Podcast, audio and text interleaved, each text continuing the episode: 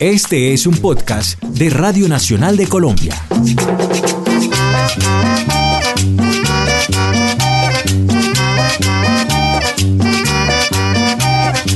Lo llamaron, y con justa razón, el rey del trabalengua. Y hace un mes, como dice la canción de su colega corralero Julio Erazo, dejó este mundo.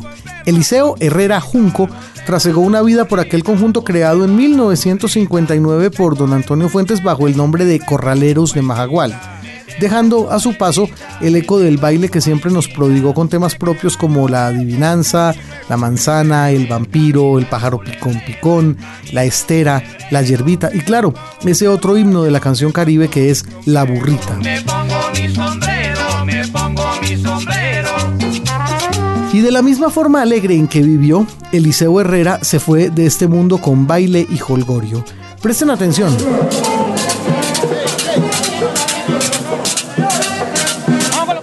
Porque lo que suena de fondo no es una grabación de los corraleros de Majagual, sino el sonido fidedigno de su paso al otro mundo, tal como lo despidieron los suyos en el Coliseo Bernardo Caraballo de su natal Cartagena.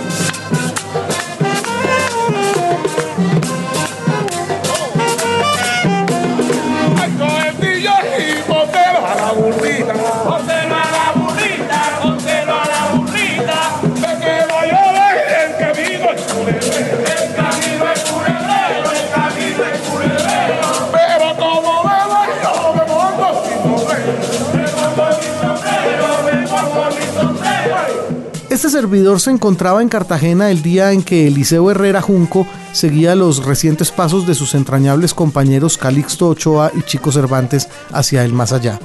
Y quiso expresar su pesar visitándolo en su última morada. Allí estaba su muy vasta prole en cabeza de su hijo Orlando Herrera.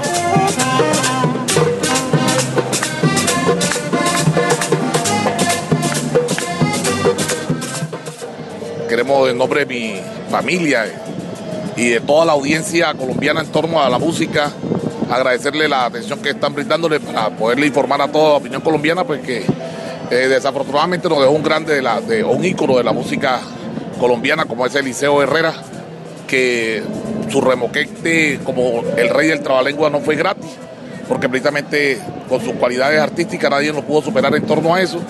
Desafortunadamente nos deja, pero nos deja un recuerdo importante que es la música colombiana la cual todo el mundo no va a poder olvidar porque es una música inolvidable de, los corraleros Majagual.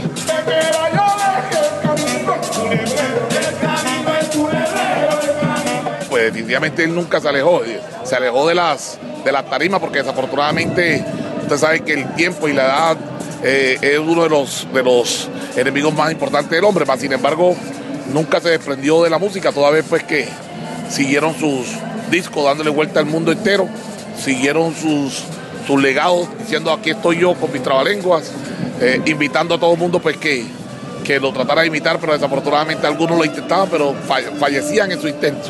Sin embargo, pues soy conocedor de que la música de él nunca va a morir. Él murió, pero le, eh, les dejó recuerdo importantísimo a Colombia en su representación como folclor, como artista y como persona.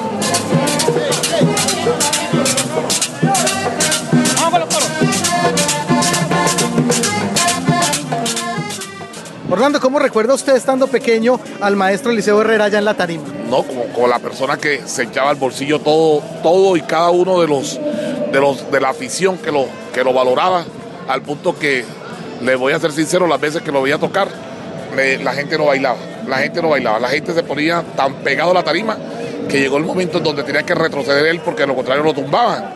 Toda vez que, que más de una oportunidad hubo necesidad de sacarlo de la parte de atrás de la tarima porque la gente lo quería cargar y lo pedía.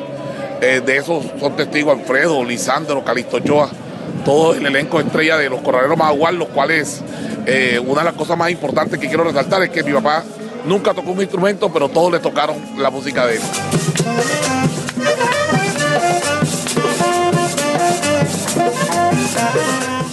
Mi papá inició como, como todo artista colombiano, de cero, de, menor a mayor. Eh, mi papá fue trabajador del puerto de Colombia inicialmente.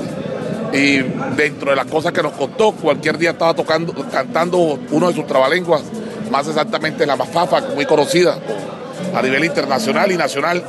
Y alguien lo escuchó y dijo, venga, ¿usted por qué no trate de grabar eso. Y así fue que lo llevaron a la fábrica de, la fábrica Fuentes, cual dueño era Toño Fuentes. Toño lo escuchó y dijo, no, esto esto es un monstruo. Vamos, necesito que integren la, los corredores Majagual y hasta el momento ustedes sabrán qué fue lo que pasó con ese encuentro, que entre otras cosas artísticamente dio tanto fruto que todos los años sacaban dos discos, dos long play, de los cuales siete discos era de Liceo Herrera.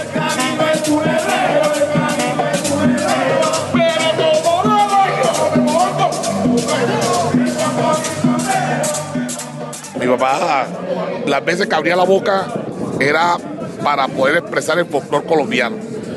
Importante lo que voy a decir, mi, papá jamás le grabó un disco a nadie, porque él era autor y compositor. Toda vez que lo que él cantaba lo vivía. Entonces no era fácil que alguien le diera un disco para que se lo grabara, puesto que él no había vivido eso y no iba a ser éxito.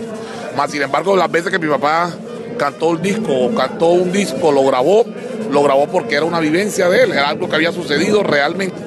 Luego, entonces, para él era muy sencillo abrir la boca y sacarle música a lo que comúnmente la gente realizaba diaria, en el día a día.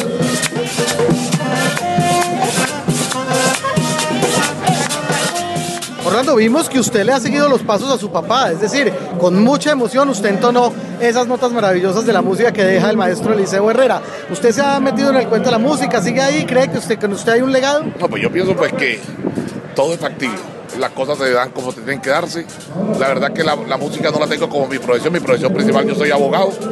Eh, estoy residenciado en Bogotá. Pero la verdad que la música la llevo en la sangre. Ustedes, eh, indudablemente, pues mi papá eso fue lo que nos generó. Más sin embargo, no, no he explotado esa perspectiva. Yo fui cantante de los inéditos de Colombia. Fui cantante poco más o menos dos, tres años con los inéditos. Más sin embargo, pues vi que por ahí no era la cosa, pues mi cosa era otra cosa. Y en este momento estoy ejerciendo la profesión como, como abogado de la República de Colombia.